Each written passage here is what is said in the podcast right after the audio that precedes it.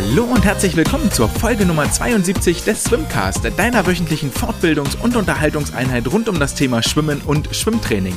Mein Name ist André, für alle, die mich noch nicht kennen und ich freue mich, dass ihr auch in dieser Woche wieder vor den Empfangsgeräten sitzt, so wie die Älteren unter uns sagen würden. Wenn ihr mehr von mir hören wollt und vom Sumcast wissen wollt, dann folgt gerne auf den Social Media Kanälen auf Instagram oder Twitter. Wenn ihr mit mir in Kontakt treten wollt, dann schreibt mir gerne dort eine Nachricht oder wenn es was längeres ist, gerne auch an andre@swimcast.de. Und damit genug der Intro, des, der Einleitung. Lasst uns loslegen mit dem Blick voraus, was erwartet uns in der heutigen Woche. Zum einen, natürlich werden wir den Cliffhanger der vergangenen Woche auflösen, dieser richtig fiese, ähm, wo ich euch nicht mehr in die Wissenschaft der Woche mitgenommen habe, sondern damit werden wir uns heute auseinandersetzen. Thema hier war Leistungsmessung im Schwimmen, Leistungsanalyse im Schwimmen und wir werden einen Blick in die Wettkampfbecken der Republik werfen, denn am vergangenen Wochenende gab es durchaus das ein oder andere größere Schwimmfest, das für sehr, sehr gute Leistungen gesorgt hat. Aber wie immer, ihr kennt das Spiel, wir starten mit den Nachrichten der Woche. Und bei den Nachrichten der Woche hat sich nicht wahnsinnig viel getan und dennoch gibt es zwei Meldungen, die aufhorchen lassen. Zum einen hat der Bundesstützpunkt in Essen seine vakante Trainerstelle von Jan Klocke neu besetzt, denn wie inzwischen auch der DSV Homepage zu entnehmen, zu entnehmen war, wird diese Stelle durch Stefan Wittgi, den ehemaligen Cheftrainer der SG Dortmund, neu ausgefüllt werden. Also es gibt einen Neuzugang im DSV-Trainerteam. Auch das äh, ist wichtig zu betonen, dass es keine Stelle am Stützpunkt in Essen oder zur SG Essen zugehörig ist, sondern eine ähm, DSV-Stelle, die dort neu vergeben wurde und Stefan Wittgi wird jetzt diesen Posten ausfüllen. Das heißt, die Dortmunder von der SG Dortmund stehen aktuell ohne Cheftrainer da, zumindest dann ab 1.3., wenn äh, Stefans Arbeitsverhältnis in Essen beginnen wird. Dort gibt es also jemanden, der dann demnächst äh, nachrücken wird auf den frei gewordenen Posten. Die Dortmunder sind da mit Sicherheit schon auf der Suche, wer da Nachfolger wird in der kommenden Saison 2022-2023. Dann gibt es im Weiteren Nachrichten aus dem Norden der Republik. Wir setzen uns in den Zug, fahren einmal an Hamburg vorbei, am dortigen Olympiastützpunkt, winken einmal aus dem Fenster zu, wo Jörg Freier, der neue Leistungssportkoordinator des Hamburger Schwimmverbandes, sitzt, der ehemalige Cheftrainer vom Schwimmteam Stadtwerke Elmshorn und das ist auch das Ziel unserer Reise. Dort kommen wir an, steigen aus dem Bahnhof aus und suchen unseren Weg zu dem Schwimmteam Stadtwerke Elmshorn und gucken mal, wer dort neuer Cheftrainer geworden ist und müssen ganz erschreckt äh, feststellen, dass dort gar niemand neuer Cheftrainer geworden ist, denn das äh, Schwimmteam Stadtwerke Elmshorn hat sich aufgelöst. Bereits im Januar ging ein Schreiben beim Schleswig-Holsteinischen Schwimmverband ein, dass sowohl die äh, beide, also dass beide ähm, Gründungsvereine, beide Mitgliedsvereine in diesem Schwimmteam, das Schwimmzentrum Elmshorn und der Elmshorner MTV zukünftig getrennte Wege gehen werden. Damit endet dort im Norden eine kleine, das kann man wohl so sagen, eine kleine erfolgreiche Ära, damals begonnen, geprägt durch Bernd Berghahn, der dann, dessen Arbeit fortgesetzt wurde von Jörg Freier und die jetzt getrennte Wege gehen. So ist das. Startgemeinschaften lösen sich manchmal auf und immerhin der Elmshorner MTV scheint noch leistungssportliche Ambitionen zu haben, denn der Elmshorner MTV hat eine neue Cheftrainerin verpflichtet. Carmen Braun wird hier ab sofort das äh, Sagen am Beckenrand haben. Damit sind wir durch den heutigen Newsblock tatsächlich auch schon durch. Viel mehr ist nicht passiert in der vergangenen Woche und ich glaube, nach den turbulenten ersten Jahreswochen und Jahresmonaten sind wir froh, dass wir einmal durchschnaufen können und dass es keine weiteren Verwirrungen gibt, keine neuen Termine im Schwimmkalender, sondern sich alle mal ein bisschen konsolidieren und nicht mit neuen äh, Nachrichten hier aus äh, Verbandsseite nach vorne preschen. Das gibt uns die Möglichkeit und die Gelegenheit, einen Blick zurückzuwerfen auf das vergangene Wochenende und zwar in die Wettkampfbecken der Republik. Wir bewegen uns also im Carbon schwimmend durch die deutschen Lande. Und wir starten in Heidelberg. Und wenn ihr wollt, es wer, der ein oder andere steht ja gerne auf Schlagzeilen und in der heutigen äh, Instagram Social Media Ära wollen wir die Dinge ja gerne verkürzt haben, ohne sie verfälscht darzustellen. Dann ist die Schlagzeile, die hier aus dem Wettkampf in Heidelberg rausfällt. Caleb Dressel verliert im Fernduell gegen Joscha Salcho. Wie kommt diese Schlagzeile zustande? Joscha Salcho war nämlich im äh, dortigen äh, Olympiastützpunkt, äh, Bundeszentrum, Bundesstützpunkt des DSV sehr, sehr schnell unterwegs. Über die 100 Meter Freistil schwamm er 49,36 Sekunden, fast vier Zehntel schneller als Caleb Dressel im, in den USA, der am gleichen Wochenende in einem Time Trial in 49,72 Sekunden nur anschlug. Ebenfalls in Heidelberg im Wasser war erstmals seit langer Zeit wieder Luca Nick Armbruster, der sich über alle 450er beweisen wollte und konnte und über die 100 Meter Freistil in 51,41 Sekunden und über die 50 Delfin in 23,93 Sekunden seiner alten Form von vor zwei Jahren noch ein bisschen hinterher schwimmt, aber Verletzungen und Standortwechsel haben ihm mit Sicherheit einen kleinen Strich durch die Karriereplanung gemacht.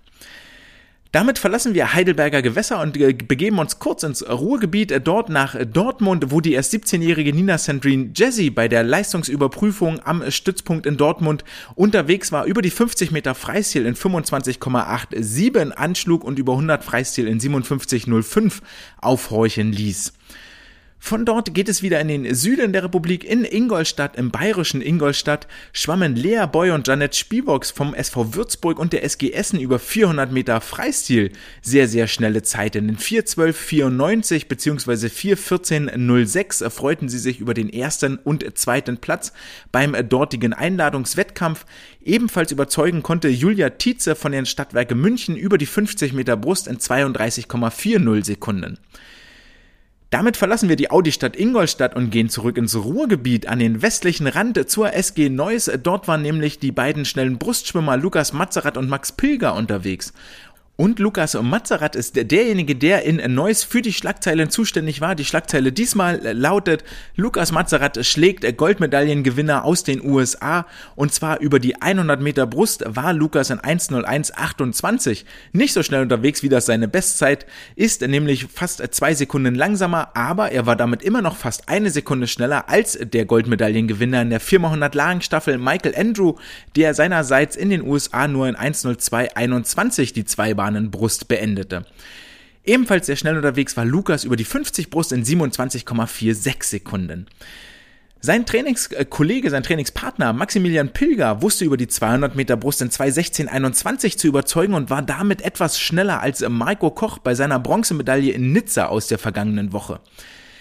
Damit lassen wir die Neusser NRW-Gewässer hinter uns und äh, fliegen einmal quer in den Osten der Republik, in die Landeshauptstadt nach Berlin. Dort gab es einen Kaderprüfungswettkampf, wo auch einige Athleten zu überzeugen wussten. Und zwar war hier Ole Braunschweig über die 100 Meter Rücken in 55,94 Sekunden nur geringfügig langsamer als das Marek Ulrich in der vergangenen Woche in Leipzig gewesen ist. Damian Wirling berührte mal wieder Wettkampfwasser, äh, schnupperte Wettkampfluft, hatte auch in der vergangenen Woche Geburtstag und äh, legte die 50 Freistil in 23,32 Sekunden zurück. Und die ebenfalls erst 17-jährige Lisa Marie Finger, wir erinnern uns zurück an Dortmund mit Nina Sandrine Jesse. Lisa Marie Finger schwamm über die 200 Meter Freistil in 2.04.42, die schnellste Zeit in der dortigen, im dortigen Wettkampfbecken. Das sind alles für mitten in der Saison gar nicht mal so schlechte Zeiten, sondern schon ziemlich, ziemlich flotte Zeiten, die Hoffnungen wecken, was dort in Budapest 2022 im Sommer so abgehen wird und für den weiteren Olympiazyklus bis Paris 2024 durchaus aufhorchen lassen. Damit waren wir zügig durch, durch die ersten beiden Blöcke, ähnlich wie der eine Übermotivierte, der immer an den Füßen kitzelt beim Einschwimmen, was schlussendlich nur dazu führt, dass wir schneller beim Hauptteil ankommen und da sind wir jetzt, nämlich bei der Wissenschaft der Woche.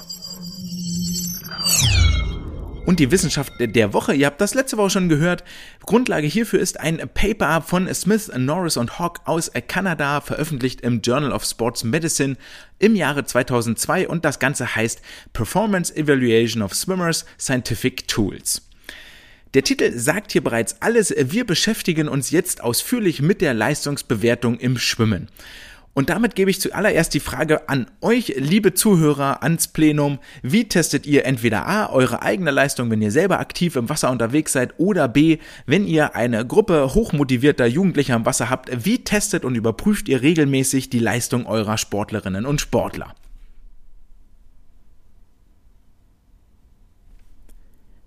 Bringt mich mal wieder dazu, dass ich hier dringend eine Wartemusik brauche, aber darum kümmern wir uns demnächst mal. Ich nehme an, auf drei Bereiche seid ihr gekommen und einen Bereich hat von euch, hat niemand von euch gedacht, dran gedacht. Einen Bereich habt ihr alle außen vor gelassen und vergessen, der ist bei euch hinten untergefallen, der aber gar nicht so unwichtig ist. Kommen wir erstmal zu den drei Bereichen, an die ihr alle gedacht habt. Ihr testet eure Leistung eurer Sportler natürlich in Wettkämpfen. Völlig klar, die Wettkampfleistung ist der ultimative Test, die ultimative Prüfung wenn sich dort eine Verbesserung der Bestzeit zeigt, kann das gar nicht so schlecht gewesen sein, was da im Training gelaufen ist. Damit kommen wir auch direkt zum zweiten Punkt, nämlich im laufenden Trainingsprozess überprüft ihr hoffentlich auch die Entwicklung, die Leistung eurer Sportlerinnen und Sportler, sei es durch Testserien, sei es durch, ähm, dass ihr eure Sportler einfach anguckt und sagt, ja okay, die Technik ist jetzt hier ein bisschen besser geworden und das Ganze macht ihr vielleicht nicht nur im Wasser mit äh, dortigen Wassertests, sondern auch im Kraftraum mit regelmäßig eingebauten Krafttests. Damit habt ihr die drei Bereiche, die mit Sicherheit jedem von euch eingefallen sind. Und wenn ihr bloß zwei habt, ist auch fein, hat ja nicht jeder einen Kraftraum zur Verfügung. Aber es gibt noch einen vierten Bereich, den ihr überhaupt nicht berücksichtigt habt, verwette ich mich drauf, nämlich psychologische Faktoren. Die Kopfgesundheit, die mentale Stärke ist auch etwas, das ihr regelmäßig abprüfen solltet, das ihr mit den Sportlern zusammen entwickeln solltet. Und das tun die Forscher jetzt hier auch in diesem Paper, sie haben die Leistungsüberprüfung grob in drei Bereiche unterteilt. Nummer eins Wettkampf, Nummer zwei Training, Nummer drei Psychologie. Training kann man hier jetzt nochmal unterteilen in Beckenschwimmen und Kraftraum, aber das sind die drei großen ähm, Bereiche. Und damit werden wir uns jetzt im Folgenden beschäftigen und uns mal angucken, was denn so gerade State of the Art ist, was ist gerade der, der Stand der Technik, der Stand der Wissenschaft, zumindest 2002. Ich werde da an den entscheidenden Stellen nochmal ein bisschen einschränken oder sagen, na hier haben wir uns dann aber doch vielleicht ein Stückchen weiterentwickelt. Damit starten wir mit dem Punkt Nummer eins, nämlich mit der Wettkampfanalyse. Wir haben uns ja darauf geeinigt, der Wettkampf ist der ultimative Test der Leistungsfähigkeit der Sportlerinnen und Sportler. Das heißt, nur wer dort auch abliefert und schneller geworden ist, dann weiß ich, im Training ist es gut gelaufen, im Training haben wir gut gearbeitet und dann ist auch alles gut.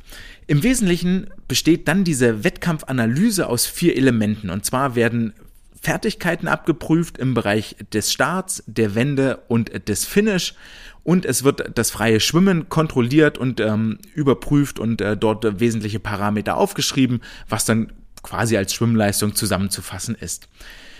Jetzt fragt ihr euch natürlich, ja, wie passiert denn das Ganze? Zum einen mache ich das klar als Trainer am Beckenrand, indem ich meinen Sportler zugucke, wenn er dort schwimmt und eine Stoppuhr in der Hand halte, um Zwischenzeiten zu messen und so. Aber wesentlich ähm, Besser funktioniert das Ganze natürlich mit kalibrierten Kameras. Und wenn ihr euch demnächst mal bei den deutschen Meisterschaften oder Jahrgangsmeisterschaften umguckt, dann werdet ihr in Berlin in der SSE über den Zuschauerrängen oder sogar am, am, am, an der Reling der Zuschauerränge werdet ihr so kleine Kameras stehen sehen, die von so kleinen fleißigen Sportwissenschaftlern, Wissenschaftlerinnen bedient werden, die dort auf das Schwimmbecken gerichtet sind. Und die Kameras stehen da nicht einfach wahllos irgendwo rum, wo die gerade runtergefallen ist, sondern die haben ganz äh, feste Positionen, von denen sie einen gewissen Bereich der Wettkampfstrecke abdecken. Da steht auch meistens mehr als eine Kamera für die 50 Meter, damit man möglichst senkrecht auf den äh, Sportler drauf filmt. Und die haben nämlich ein kalibriertes Fenster. Das heißt, ich weiß genau, wenn sich der Sportler im späteren ähm, Kamerabild, Videobild 100 Pixel nach rechts bewegt, dann weiß ich, das entspricht 1,33 Meter im Wettkampfbecken oder 2 Meter oder 5 Meter, was auch immer.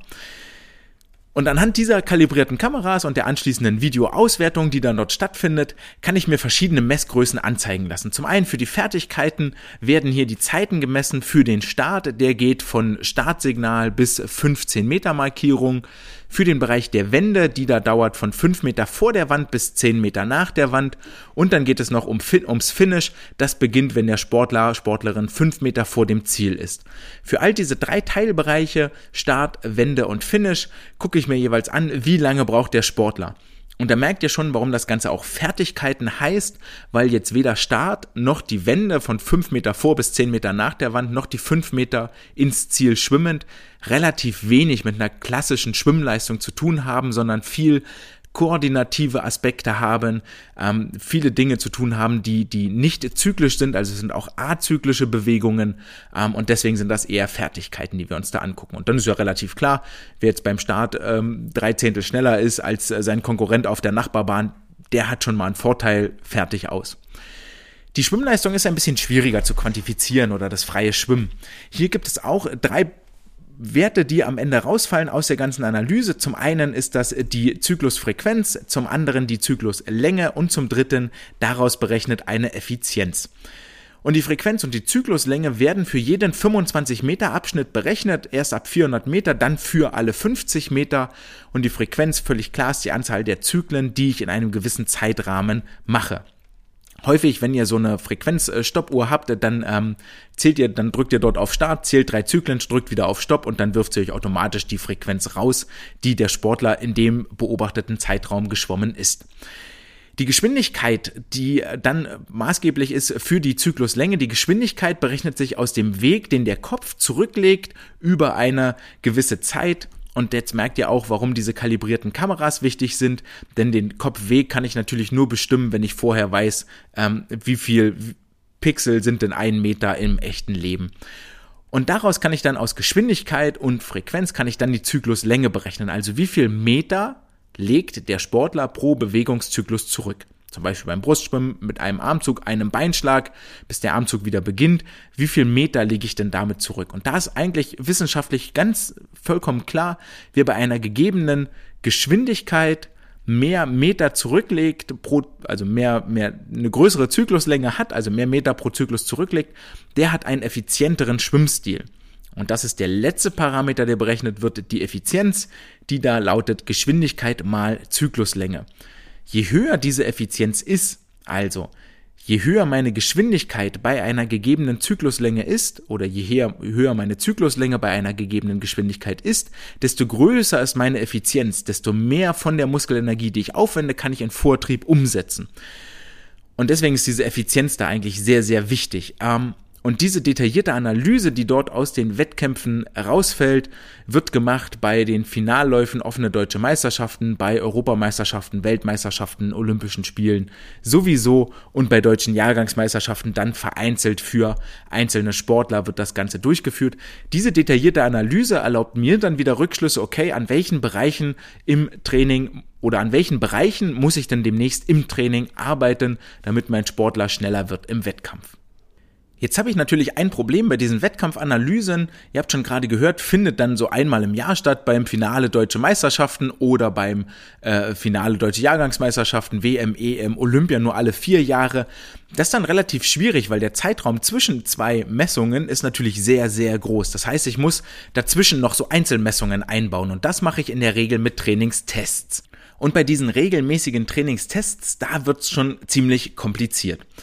Zuerst mal, was ist das Ziel von diesen Trainingstests? Zum einen, ich möchte mein Training, was ich dort tue mit den Sportlerinnen und Sportlern, möchte ich irgendwie überwachen. So, und ich habe ja immer das Problem, dass zum Beispiel ein Wettkampf ist ein wirkliches Highlight. Ähm, wenn die Sportler was älter werden, dann gibt es auch Unterschiede. Ne? Zwölfjährige oder der 13-Jährige muss sich nicht vor dem Wettkampf rasieren, das ist halt völlig egal. Spielt aber, wenn ich 16, 17, 18, 19, 20 Jahre alt bin, spielt das eine Rolle. So, rasiere ich mich oder rasiere ich mich nicht? Ziehe ich die Wettkampfbadehose an, die ich bloß einmal im Jahr raushole, oder ziehe ich die an, die ich sonst bei jedem Wettkampf anhabe? Und das macht alles schon Unterschiede, auch vom Mindset her. Das ist, nicht jeder Dorfwettkampf ist gleich. Von daher würde ich ähm, so zwischen Wettkämpfe auch durchaus viel eher als Trainingstests einordnen, einordnen, denn als Wettkampfleistungsüberprüfung. Und das Ziel von diesen kleinen Zwischenüberprüfungen zwischen den Wettkampf-Highlights ist zum einen, ich möchte die Effekte des Trainings prüfen, ich möchte zum zweiten testen eine Wettkampffähigkeit, also was kann mein Sportler möglicherweise im Wettkampf leisten, ich möchte ein Wettkampfergebnis vorhersagen können, ich möchte so ungefähr wissen, okay, da und da müsste er hinkommen. Und ich möchte eine Aussage darüber treffen, woran muss ich in Zukunft in meinem Trainingsprozess arbeiten. Und jetzt habe ich das Problem in Trainingstests, dass ich unfassbar viele Variablen hierbei habe. Deswegen ist das Wichtigste, und das betonen die Forscher und Forscherinnen hier in diesem Paper auch, das Wichtigste hierbei ist, die Ausgangsparameter konstant zu halten. Dazu gehört nicht nur, dass ich die Trainingsbelastung im Vorfeld identisch dosiere, also kann ich äh, sagen, okay, wir machen einmal im Monat, freitags machen wir 30 Minuten Ausdauertest und mal mache ich am Donnerstag davor 10 mal 100 All Out und das nächste Mal mache ich den Donnerstag davor nur nur drei Kilometer locker schwimmen. Dann hat dieser Trainingstest ist dann einfach nicht vergleichbar. Da muss ich gucken, dass das das Gleiche ist. Das ist eine Sache, die kann ich als Trainer steuern und das ist relativ leicht, wenn ich mir darüber einmal im Klaren geworden bin. Was ich aber nicht so gut steuern kann, sind Sachen, die in der Hand des Sportlers liegen oder der Sportlerin. Sowas wie Schlaf, Ernährung, Lernstress in der Schule, Beziehungsstress. Das alles hat einen Einfluss auf die, auf die Leistung die letztendlich erbracht wird. Und das sollte ich im Kopf behalten, die Schwimmerin, den Schwimmer auch darauf aufmerksam machen äh, und dann hoffen, dass das irgendwie so funktioniert. Wobei hier natürlich die Trainingsbelastung, die im Vorfeld gefahren wird, vermutlich den größten Einfluss hat auf die spätere Testleistung im, im Training. Dann äh, betonen die Forscher, Forscherinnen im Weiteren, dass es, dass sie wichtig ist, für die Referenzen von Trainingstests auch Trainingswerte heranzunehmen. Zum Beispiel ist eine Trainingsbestzeit über 100 Freistil eine andere als eine Wettkampfbestzeit aus den gegebenen Gründen. Anderes äh, Equipment, was ich dabei habe. Ähm, ich habe vielleicht eine Vorbelastung, ich bin nicht voll ausgeruht, ähm, ich habe äh, schlecht gegessen, ich habe mich nicht rasiert und so weiter und so fort. Deswegen ähm, checkt diese Tests in einem Protokoll, in einem Tagebuch oder in einer Excel-Tabelle, völlig egal, dass ihr aber ähm, Trainingswerte nehmt, um Trainingstests zu bewerten, um dann aus diesen Trainingstestleistungen auch ähm, Wunschleistungen, Zielleistungen für zukünftige Trainingsaufgaben herzuleiten, ja, und nicht dort immer die Wettkampfergebnisse als Referenz mit ranzunehmen. Und dann gehen sie hin und sagen, okay, es gibt verschiedene Arten von äh, Tests, die ich hier im Wettkampf mache. Der erste große Block sind Ausdauertests. Ausdauertests gibt es in zwei Formen. Einmal im Konzept der Critical Power und das andere sind die klassischen Ausdauertests, äh, 30 Minuten Tests, 60 Minuten Tests, 2000 Meter, 3000 Meter Test und so weiter. Kommen wir zuerst zum Konzept der Critical Power. Das Konzept der Critical Power wird jetzt vermutlich nicht vielen etwas sagen. Und zwar ist das Ganze ein Ausdauertest, der aber bei konstanter Leistung erbracht wird. Wenn ich zum Beispiel im Kraftraum bin, sage ich, setze mich hier an den Beinstrecker, stelle dort, keine Ahnung, 25 Kilo ein und dann trage ich das Ganze auf einem äh, Diagramm auf und zwar zum einen auf der Y-Achse die, äh, das Gewicht, was ich bewegt habe, auf der X-Achse ähm, die Zeit bis zur Erschöpfung und dann kann ich dort eine Gerade durchziehen zwischen dem Nullpunkt und der Zeit bis zur Erschöpfung. Und die Steigung dieser Geraden ist quasi der Wert der Critical Power. Und dann leuchtet auch relativ schnell ein, wenn ich also mit einem höheren Gewicht länger durch, äh, die gleiche Zeit durchhalte, dann steigt die Steigung der Geraden, dann steigt auch meine Critical Power. Gibt mir also eine Aussage darüber, wie sieht denn der aktuelle Trainingsstand hierbei aus, trifft vielleicht so eine kleine Vorhersage für die Wettkampfleistung kann man dort rausziehen. Im Großen und Ganzen ist es aber relativ viel Mathe, was da passiert, weil dort viel ähm, dann auch interpoliert werden muss, steckt ein mathematisches Konzept noch mit dahinter, aber das ist die Idee, ähm, die dort, die dort drin steckt. Wesentlich eingängiger und ähm, aussagekräftiger oder für uns verständlicher sind die klassischen Ausdauertests, gerade schon angesprochen, 60 Minuten Test, Halbstundentest, 2000, 3000 Meter Test, wo ich eine Aussage treffen kann über die aerobe Kapazität meines Sportlers. Wichtig hierbei auch, ähm, die aerobe Kapazität, die ich dort rauskriege oder die Ausdauergeschwindigkeit, die ich dann bei meinem Sportler rauskriege, wird in allen vier Testvarianten unterschiedlich sein.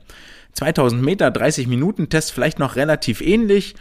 Der 3000 Meter Test bewegt sich irgendwas zwischen 30 Minuten und 45 Minuten und äh, beim 60 Minuten Test, der dauert dann nochmal länger. Und je nachdem, wie lange mein Sportler, Sportlerin schwimmen muss, desto niedriger wird seine, ihre Geschwindigkeit dann auch sein. Also hier, wenn ihr vergleichbare Werte haben wollt, macht immer den gleichen Test und seid vorsichtig, wenn ihr euren 3000 Meter Test mit dem äh, 30 Minuten Test einer anderen Trainingsgruppe vergleicht. Da werden unterschiedliche Werte rauskommen, völlig normal ähm, leuchtet da an der Stelle auch ein. Möglichkeiten Nummer zwei, um die Leistungsfähigkeit eurer Sportler, Sportlerinnen im Training zu testen, sind die Laktattests. Auch die sogenannten Stufentests, wo ähm, die zum Ziel haben, Trainingsintensitäten einzuteilen, wo ich sage, okay, wenn du mit der Geschwindigkeit schwimmst, dann ist es deine aerob-anaerobe Schwelle. Schwimmst du schneller, bist du darüber hinaus. Schwimmst du langsamer, bist du da drunter. Ähm, ich kann also das Schwimmtempo damit drosseln und damit oder, oder damit einteilen und damit klare Aussagen treffen, in welchem Intensitätsbereich trainiere ich denn gerade, welchen physiologischen Parameter ähm, im Körper trainiere ich denn gerade. Ich kann mit diesem Laktattest auch eine Aussage treffen über die Ausdauerleistung und eine Überprüfung über die Trainingsanpassung oder, oder die Trainingsanpassung überprüfen. Eine Aussage über die Trainingsanpassung treffen.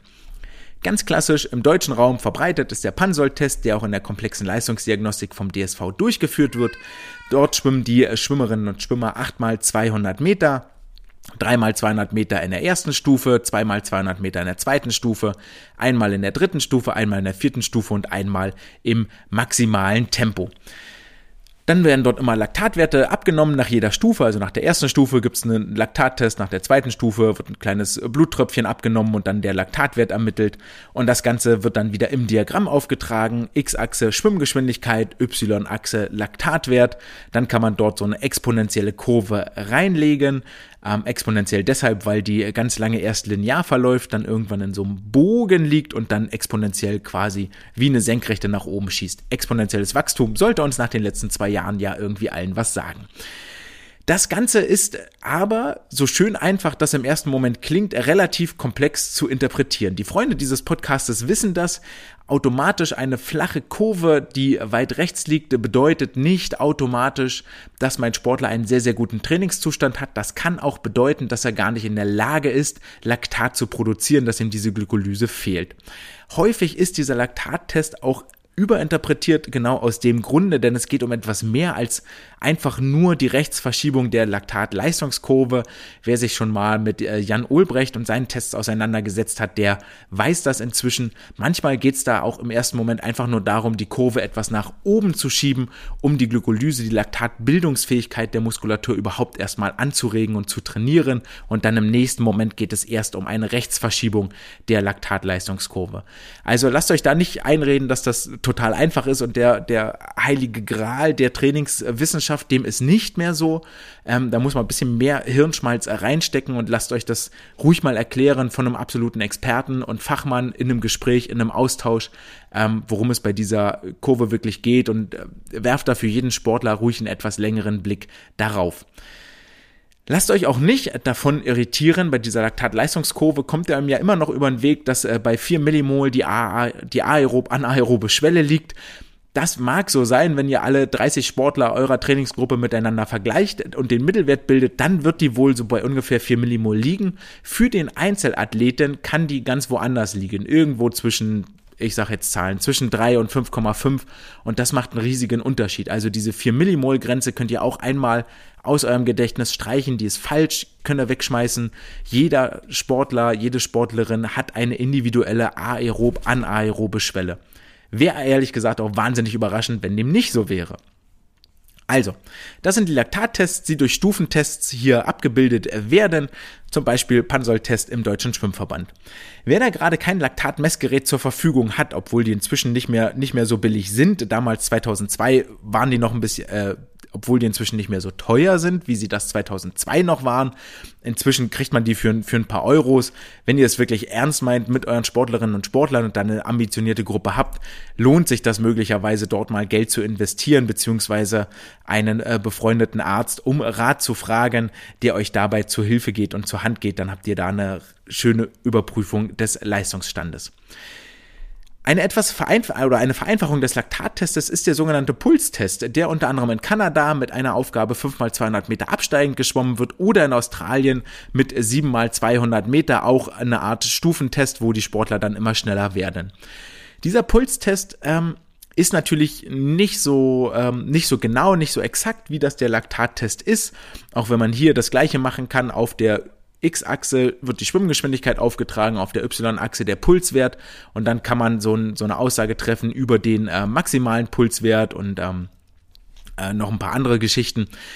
Worüber man aber auch eine Aussage treffen kann bei diesem Pulstest, ist eine Aussage zur schwimmerischen Ökonomie. Und zwar stellen wir uns wieder das Diagramm vor, was da vor uns liegt. Wir haben auf der X-Achse die Schwimmgeschwindigkeit, auf der Y-Achse den Pulswert. Und wenn ich die Punkte, die ich dort eintrage im Laufe des Testes miteinander verbinde, dann kriege ich eine Gerade raus. Ähm, und die Steigung dieser Geraden gibt euch einen Rückschluss über die Ökonomie, weil völlig klar, wer mit einem niedrigen Puls äh, sehr, sehr schnell schwimmen kann. Der hat eine kleine, kleine Steigung in dieser Geraden drin. Der wird wohl öfters effizienter schwimmen und besser trainiert sein als jemand, der eine sehr große Steigung in dieser Geraden hat. Warum auch die Effizienz ähm, dabei mit einer Rolle spielt, liegt einfach darin begründet, dass das Herz dann weniger Blut durch den Körper pumpen muss, muss weniger Blut an der Lunge vorbei, es wird weniger Sauerstoff verbraucht, ähm, weil ich ähm, viel von meiner Bewegung, viel von der Muskelkraft, die ich aufbringe, auch wirklich in Vortrieb umsetze. Das heißt, der Körper arbeitet dort, hm, wie der Name sagt, effizienter. Das sind die Trainingstests, die die Forscherinnen und Forscher hier vorschlagen, also Ausdauertests, Laktattests und Pulstests, was sie äh, gar nicht äh, mit in ähm, Betracht ziehen, was jetzt in der letzten Zeit aber noch äh, stark aufgekommen ist, äh, so eine Skala der empfundenen Belastung, also die RPE, Rate of Perceived Exhaustion, ähm, um das Belastungsmonitoring innerhalb einer Trainingseinheit, äh, innerhalb einer Trainingsserie oder auch über verschiedene Trainingseinheiten hinweg im Auge zu behalten und für mich als Trainer dort eine Rückmeldung bietet. Ähm, ist mein Sportler möglicherweise überlastet und schwimmt deshalb nicht schnell, wenn er über die ganze Woche hinweg einträgt, ey, ich fühle mich völlig ausgelaugt, ich liege hier bei 8, 9 Punkten von 10, ähm, dann sollte ich als Trainer das in ähm, Betracht ziehen und mal einen Ruhetag einbauen. Damit kommen wir zum dritten Punkt, wie Leistung getestet werden kann. Und zwar haben wir gerade schon drüber gesprochen, über den Sauerstoff, der durchs Blut transportiert wird. Und zwar über die Sauerstoffaufnahme und die Schwimmökonomie kann ich auch Tests durchführen.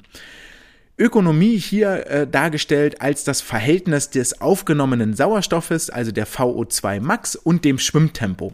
Für alle, die nicht so firm sind im Thema, was ist die VO2 Max überhaupt? Die VO2 Max ist äh, relativ einfach erklärt. In dem Moment, wo ich Luft hole, kommt Luft in meine Lungen, also auch ein gewisser Anteil Sauerstoff in meine Lungen. Wenn ich ausatme, atme ich äh, Sauerstoff ab und die Differenz zwischen dem aufgenommenen Sauerstoff und dem Sauerstoff, den ich wieder abatme, das ist die VO2 Max. Dann entsprechend auch bei Maximalbelastung beziehungsweise der größtmögliche Wert, den ich dort in so einem Steigerungstest erreiche. Je höher diese VO2 Max ist, desto besser funktioniert mein aerober Stoffwechsel, also der, der auf Sauerstoff basiert, weil dann quasi im besten Falle alles Sauerstoff, den ich aufnehme, auch im Muskel verbraucht und umgewandelt und dort in den Muskel transportiert wird. Wird nicht vorkommen, aber das wäre so das absolute Optimalbild, was ich äh, wirklich erreichen möchte.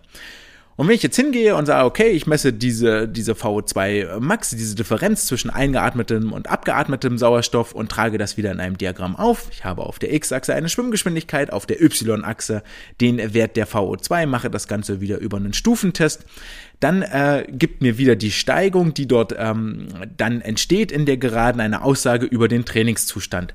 Es gilt wieder, je flacher die Steigung, desto besser ist mein Trainingszustand. Und hier wird es jetzt kurz tricky für alle, die äh, äh, stutzig geworden sind. Hab doch gerade gesagt, ich will eine möglichst große, hohe VO2 Max haben, das heißt, dann wird doch die Steigung aber auch sehr groß. Ähm, zwei Sachen sind hier zu beachten. Das eine ist der Absolutwert der VO2 Max. Ja, den möchte ich so groß wie möglich haben in einer maximalen Ausbelastung. Ich möchte aber gleichzeitig, dass mein Körper bei einer gegebenen Schwimmgeschwindigkeit mit so wenig Energie wie möglich durchs Wasser gleitet. Das heißt, ich möchte, dass er wenig Sauerstoff braucht, um äh, äh voranzukommen. Deswegen ist dann die VO2 Max sehr, sehr klein. Das heißt, ich nehme, keine Ahnung, 100 Gramm Sauerstoff auf, atme davon 98 wieder ab und dann äh, ist die Differenz nur 2, 2 äh, Gramm Sauerstoff.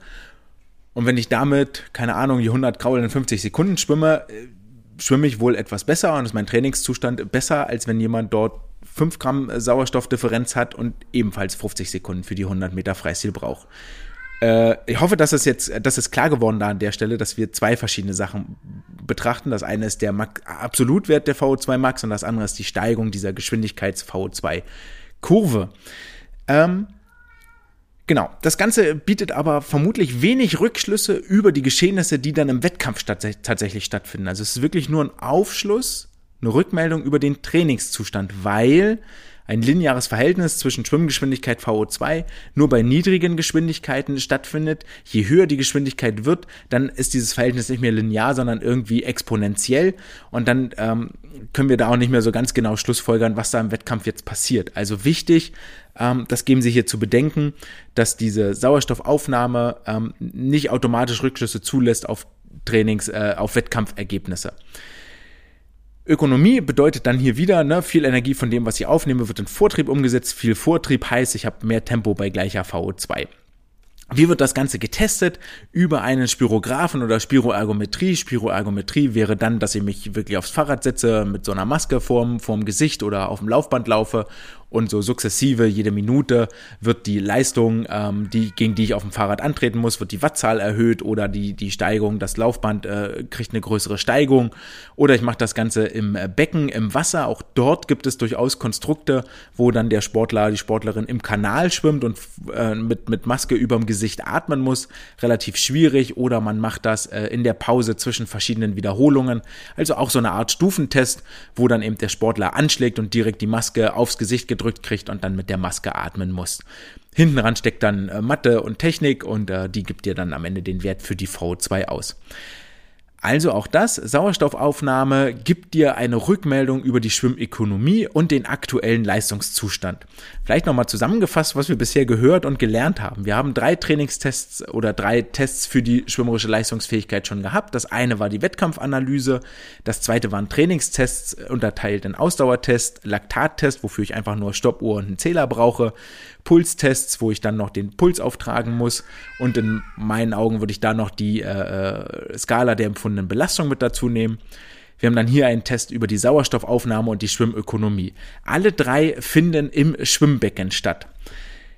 Vierte Testbatterie wird dann auch durchaus an Land durchgeführt. Hier geht es nämlich um, um die anaerobe Power und die Kraft. Hier haben wir jetzt äh, ein kleines Problem bei der anaeroben Power und dem Krafttesting, dass das Ganze bei weitem nicht so gut untersucht ist wie die Ausdauertests, die wir zuvor gehört haben.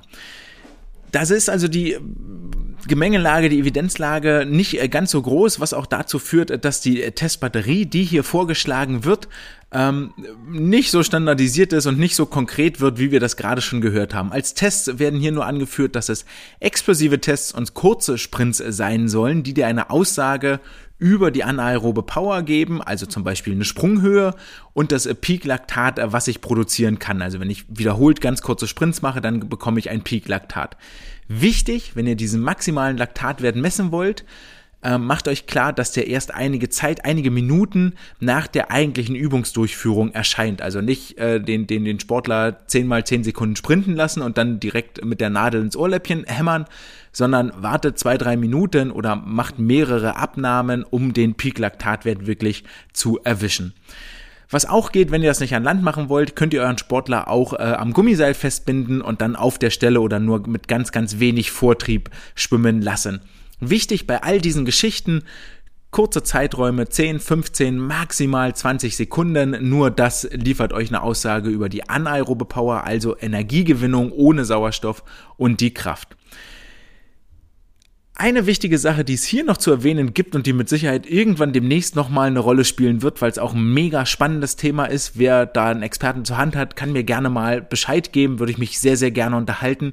Wenn eure Sportler auf kein hohes Tempo kommen, sowohl beim angebundenen Sprinten oder bei den äh, 15 Meter Sprints, die ihr macht oder bei, bei Laufsprints, die ihr macht oder bei Sprunghöhe, dann ist das in der Regel nicht verursacht durch einen Mangel an Energie die hier vorliegt. Weil die Energie, die da rauskommt, kommt aus dem Glykogenspeicher, kommt aus der Glykolyse und ähm, die sind oh, ziemlich identisch bei, bei, bei den meisten ähm, Sportlerinnen und Sportlern, also wenig Unterschiede. Ähm, sondern viel eher schuld sind Kraft, Koordination und Technik. Also mein Sportler hat sehr wenig Kraft, hat eine ganz schlechte Koordination. Wenn ich zum Beispiel ans Schwimmen denke und ich habe da so koordinative äh, äh mir fallen bloß böse Worte ein, so koordinativ Untalentierte im Wasser, dann ist das viel eher der Grund dafür, dass sie nicht auf Tempo kommen, als dass sie keine Energie äh, in ihre Muskeln kriegen. Und natürlich die Bewegungstechnik, die mit Koordination so ein bisschen Hand in Hand geht. All diese Geschichten, die da beim Sprint eine Rolle spielen, ähm, weil es da viel auch um nervale Ansteuerung geht und so, wird irgendwann nochmal Thema sein. Also dieses ganze Konstrukt Sprinttraining ähm, glaube ich, da kann man auch mal drüber reden und das Ganze auf etwas modernere Füße stellen, als nur zu sagen, na, beweg dich halt schnell, so fertig, Ende der Geschichte. Da gehört nämlich bisschen mehr dazu. Was nachgewiesen ist in der Literatur damals schon 2002, daran hat sich auch bis heute nichts geändert, ist die Tatsache, dass es einen ganz, ganz starken Zusammenhang gibt zwischen der Sprintleistung und der Sprunghöhe eines äh, Sportlers, einer Sportlerin. Und ich hatte da selber mal ein Beispiel in meiner Gruppe. Eine Sportlerin hatte das große Problem, dass sie äh, echt nicht auf Sprunghöhe kam. So, die kam nicht weg vom Fleck. Du kannst gerade mal, grad mal eben eine Zeitung drunter schieben, aber so ein Dirke Weltatlas wird schon schwierig, wenn die nach oben gehüpft ist. Das heißt, damit war sie für Sprintleistung eigentlich schon mal echt raus. Fatalerweise hat sich diese mangelhafte Sprungfähigkeit bei ihr kombiniert mit einem generell sehr, sehr hohen Pulswert. Und wir haben gerade in den Tests davor gelernt, dass ein niedriger Pulswert eine ziemlich gute Aussage ist über Schwimmökonomie beziehungsweise über Ausdauerfähigkeit. Da wir nicht im Wasser waren, kann ich an dem hohen Pulswert nichts über die Schwimmökonomie ablesen, aber ich kann daran ablesen, dass es wohl auch nicht die besten Voraussetzungen für eine Ausdauerleistung sind. Und damit hatte ich hier eine ganz, ganz blöde Kombi bei dieser Sportlerin und ähm, da war das Limit dann auch relativ schnell tatsächlich erreicht. Mit anderen Worten, wenn ihr Sportler bei euch in der Trainingsgruppe habt und ihr wollt wissen, ey, ist das vielleicht eher ein Sprinter oder ist das kein Sprinter, lasst sie mal einfach hochspringen und ihr habt schon mal einen ziemlich guten Indiz dafür. Äh, wenn ihr wissen wollt, ist das ein Langstreckler oder kein Langstreckler, dann lasst sie einfach mal den Puls nehmen und ihr habt auch ein relativ gutes Indiz dafür nur Indizien, keins davon ist jetzt ein alleiniges Merkmal, geh in diese Richtung oder geh in diese Richtung. Aber äh, wir freuen uns ja, wenn wir so äh, Daumenregeln haben, so Pi mal Daumen sagen können, okay, in die Richtung geht's oder in die Richtung geht's nicht. Genau, das ist das, was es zur Aneurum Power und zur Kraft zu sagen gibt. Und damit kommen wir zum fünften und letzten Punkt, nämlich den psychologischen Tests. Und hier merkt man das Alter des Papers tatsächlich ein bisschen an. 2002 liegt inzwischen sagenhafte 20 Jahre her. Vor 20 Jahren ist auch der Euro eingeführt worden. So lange ist das schon her. Und vor 20 Jahren waren psychologische Tests beziehungsweise dieses ganze Themenfeld der Psychologie im Leistungssport echt noch so ein bisschen gebranntes Kind und hatte ein relativ großes Stigma. Inzwischen sollte das Ganze äh, nicht mehr zur Debatte stehen. Also was damals noch kontrovers diskutiert werde, wurde, sollte heute völlig klar sein, ohne psychologische Unterstützung, Hilfe, wird es sehr, sehr schwer, Höchstleistung zu bringen. Ich würde sogar so weit gehen zu sagen, nur mit einem Mentaltrainer, nur mit einem Sportpsychologen, nur mit ähm, ja, Mentaltrainer trifft es ganz gut, weil es nicht, nicht so stigmatisierend klingt wie Psychologe, aber nichts anderes am Ende ist. Ohne Psychologe wird's nichts mit Höchstleistung. Der ist Voraussetzung, um am Ende bei den Events ganz oben auf dem Treppchen zu stehen. Es ist damals schon klar gewesen und nachgewiesen gewesen, dass psychologische Fähigkeiten und emotionale Kompetenzen einen wesentlichen Einfluss auf die Leistung haben. Und es war klar für folgende Eigenschaften. Ängstlichkeit, Wer ängstlich ist, wird sehr schwer haben, äh, in so einer Situation, WM-Finale, die besten acht, du stehst auf der größten Bühne, die Kamera leuchtet auf dich, das Publikum schreit deinen Namen. Wenn du dort mit Ängstlichkeit hingehst, wird es schwer sein, dein Leistungsmaximum abzurufen. Du brauchst Selbstvertrauen. Und viel Selbstvertrauen heißt automatisch, ich gehe etwas selbstbewusster rein in die ganze Geschichte und habe die Möglichkeit äh, oder, oder habe schon mal bessere Voraussetzungen zum Abrufen einer Höchstleistung. Konzentrationsfähigkeit, je besser ich mich fokussieren kann auf ein Ziel, auf eine Aufgabe, desto besser für mein äh, späteres Ergebnis. Und Motivation hat einen entscheidenden Einfluss auf die spätere Leistung. Wenn ich hoch motiviert bin, wir gucken uns die DMSJ an, wir gucken uns die DMS an, wir gucken uns die ISL an, ähm, desto besser wird wohl meine Schwimmleistung auch sein. Fragt mal bei euch nach und geht auch mal in euch selber, ob ihr Vorbehalte habt gegenüber psychologischen Tests oder Monitoring. Ähm, die solltet ihr nicht haben, sondern sie wirklich akzeptieren als Hilfsmittel, als wichtige Bestandteile eurer regelmäßigen Überprüfung. Für mich gehört zum Thema Psychologie auch mit dazu, wie gehe ich zum Beispiel mit meinen Sportlern um? Gebe ich ihnen im Trainingsprozess, im Umgang mit ihnen Selbstvertrauen oder bin ich der Oldschool-Trainer, der immer nur draufhackt und fragt, was machst du hier eigentlich? Warum bist du hier? Du kannst gar nichts, das sieht scheiße aus. Dann, dann sollte ich da meine Methodik vielleicht mal hinterfragen, wenn ich den, den Sportler permanent kritisiere und niedermache an der Stelle, wie es dann wohl um das Thema Selbstvertrauen und Motivation steht nutzt diese Tests, ähm, geht wertschätzend mit euren Sportlern um, holt ab und zu, weiß ich nicht, man muss ja jetzt keine ganze Testbatterie rausholen, aber vielleicht so ähm, gebt das möglicherweise auch in Fachhände, das könnte der bessere Weg sein, wenn ich jetzt gerade mal so drüber nachdenke, ähm, weil es auch vielleicht schwierig ist, an so Tests ranzukommen. Aber ansonsten so alle sechs Monate mal diese Tests zu machen in einem Vertrauensverhältnis, ähm, die ihr dann auch auswerten könnt, um vielleicht zu überprüfen, okay, geht das in die richtige Richtung. Relativ schwierig, weil ihr dann bei diesen Tests auch davon ausgehen müsst, dass die Sportler für euch genehme Antworten geben möchten. Also ähm, soziale Akzeptanz ist auch etwas, was so Tests verfälschen kann, dass ich halt eher das antworte, was der Testleiter von mir hören möchte, als das, wie es mir wirklich geht. Ihr braucht also zuallererst, bevor ihr euch damit auseinandersetzt, braucht ihr ein Vertrauensverhältnis zu euren Sportlerinnen und Sportlern. Die müssen natürlich auch eine gewisse emotionale und ähm, persönliche Reife mitbringen, sonst macht es auch keinen Sinn. Also gerade in den, in den jüngeren Jahrgängen, so mittendrin in der Pubertät, geht es eher darüber, wie geht ihr um mit euren Sportlern? Hebt ihr ihr Selbstvertrauen an oder macht ihr das nieder? Sagt ihr ihnen, was sie alles gut können und arbeitet trotzdem parallel an den Dingen, die sie nicht können? Oder konzentriert ihr euch nur auf die Dinge, die eure Sportler, Sportlerinnen nicht können? Dann wird es schwierig mit Selbstvertrauen. Wenn sie dann älter sind, 17, 18, 19, vielleicht auch schon mit einigen 16-Jährigen, dann fangt auf jeden Fall konsequent an, über ähm, solche Geschichten auch zu reden, über mentales Coaching, über Nervenstärke, über Leitsätze, über Routinen zu arbeiten, um ein gewisses Wettkampf-Selbstvertrauen, eine Wettkampfstabilität herzustellen. Das war dann auch der fünfte und letzte Punkt von der Wissenschaft der Woche und wir sind damit beim Fazit angekommen. Aufgrund der Länge erahnt ihr auch, dass es gut war, dass wir das nicht letzte Woche gemacht haben, sondern uns heute voll in dieser Folge damit beschäftigen konnten. Und als Fazit bleibt stehen, dass Tests und regelmäßige Testungen die Grundlage eurer Trainingssteuerung bieten.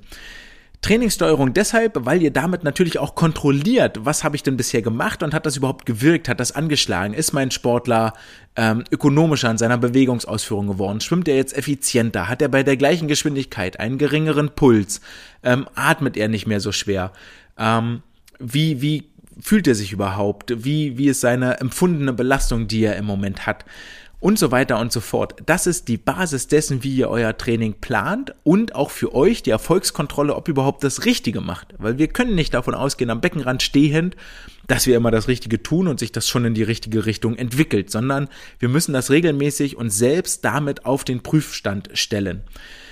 Beachtet bei diesen Trainingstests auch immer, dass die Rahmenbedingungen gleich bleiben. Beachtet bei den großen Wettkämpfen, dass die Rahmenbedingungen gleich werden. Und da sind wir auch bei einem Punkt, ähm, wo wir ganz, ganz lange diskutieren können, zum Beispiel Tests, die immer im Trainingslager geschwommen werden und durchgeführt werden. Ich bin da sehr, sehr zwiegespalten und lehne die eher ab. Und zwar aus folgendem Grund. Bei so einem Test möchte ich, dass der Sportler all in geht, dass er sich voll verausgabt, dass er ans, ans Maximum geht ähm, und dass er sich wirklich voll auspowert dabei. Wenn ich das Ganze im Trainingslager mache, komme ich damit eigentlich mit vielen Sachen in Konflikt. Punkt Nummer eins, wenn ich die Tests immer im Trainingslager mache, ist das alles fein und gut. Dann habe ich einen soliden Referenzwert, auf den ich mich beziehen kann. Mache ich den Test aber einmal im Trainingslager, wo der Sportler keine Schule hat, wo er ein bisschen ausschlafen kann, vielleicht noch in der Sonne ist, nur mit seinen Freunden unterwegs ist, wo die ganze Stimmungsgemengelage, wo ich auch mehr kontrollieren kann, was er isst, ähm, wo die ganze Stimmungsgemengelage besser ist, ähm, wo ich mehr Einfluss auf den Schlaf habe und so weiter und so fort dann kann ich dieses Testergebnis unmöglich mit dem vergleichen, was ich vielleicht im November mitten in der Klausurenphase im dunklen deutschen Winter in meinem heimischen Schwimmbad mache. Das geht einfach nicht. So, das, das bietet mir keine Vergleichsgrundlage. Das ist nicht, nicht, nicht fundiert. So, das kann ich einfach nicht tun.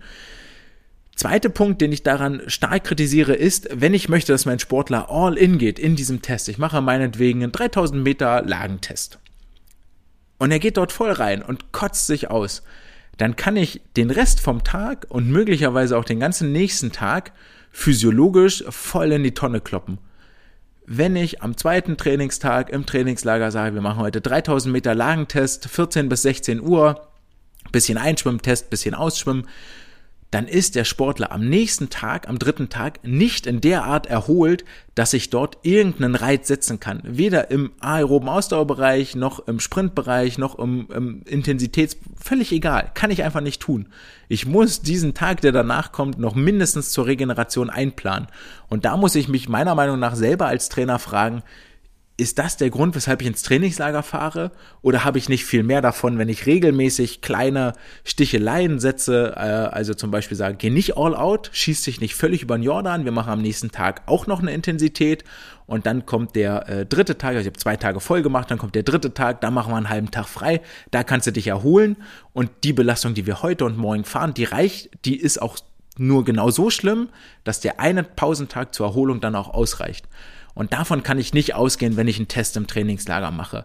Und deswegen bin ich, bin ich da für meinen Punkt überhaupt gar kein Fan davon. Tests im Trainingslager, Leute, lasst es. So, lasst das einfach sein. So, sucht euch danach einen Wettkampf.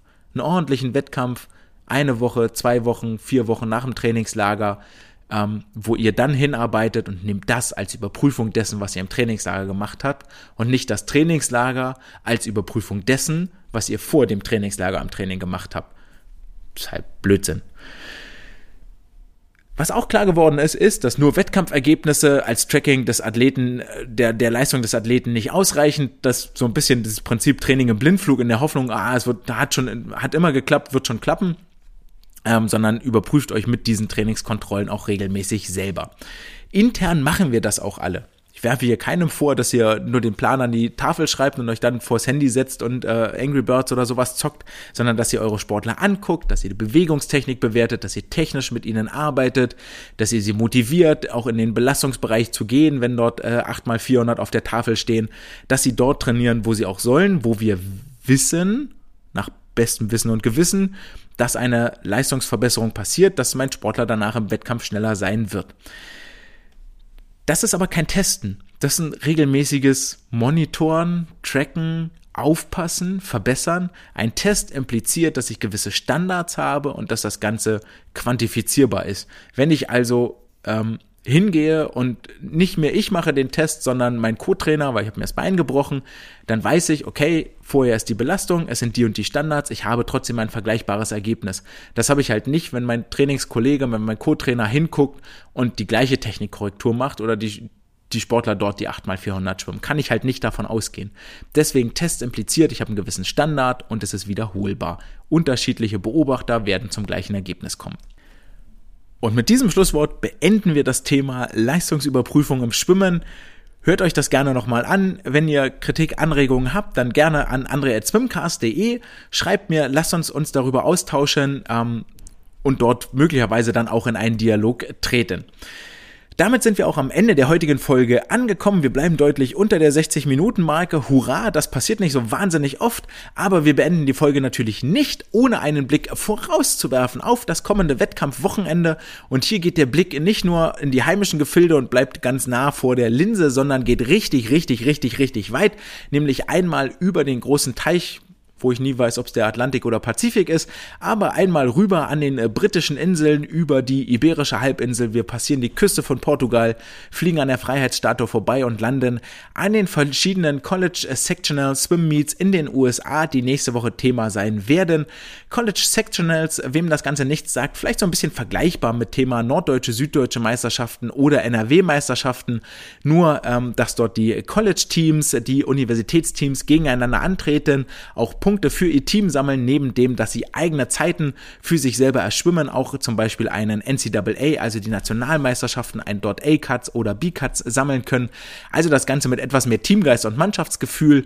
Diese College Sectionals, wo die einzelnen Universitäten gegeneinander antreten, laufen seit Dienstag, den 15.02. und gehen noch bis zum Samstag, den 19.02.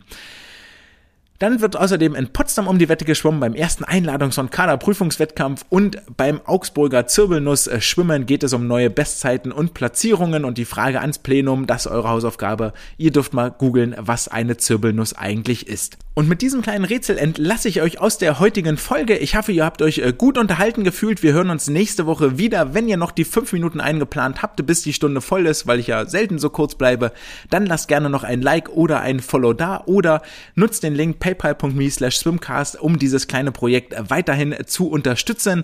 Wir hören uns nächste Woche Donnerstag wieder. Bleibt gesund, passt auf euch auf. Das war's für heute. Ciao!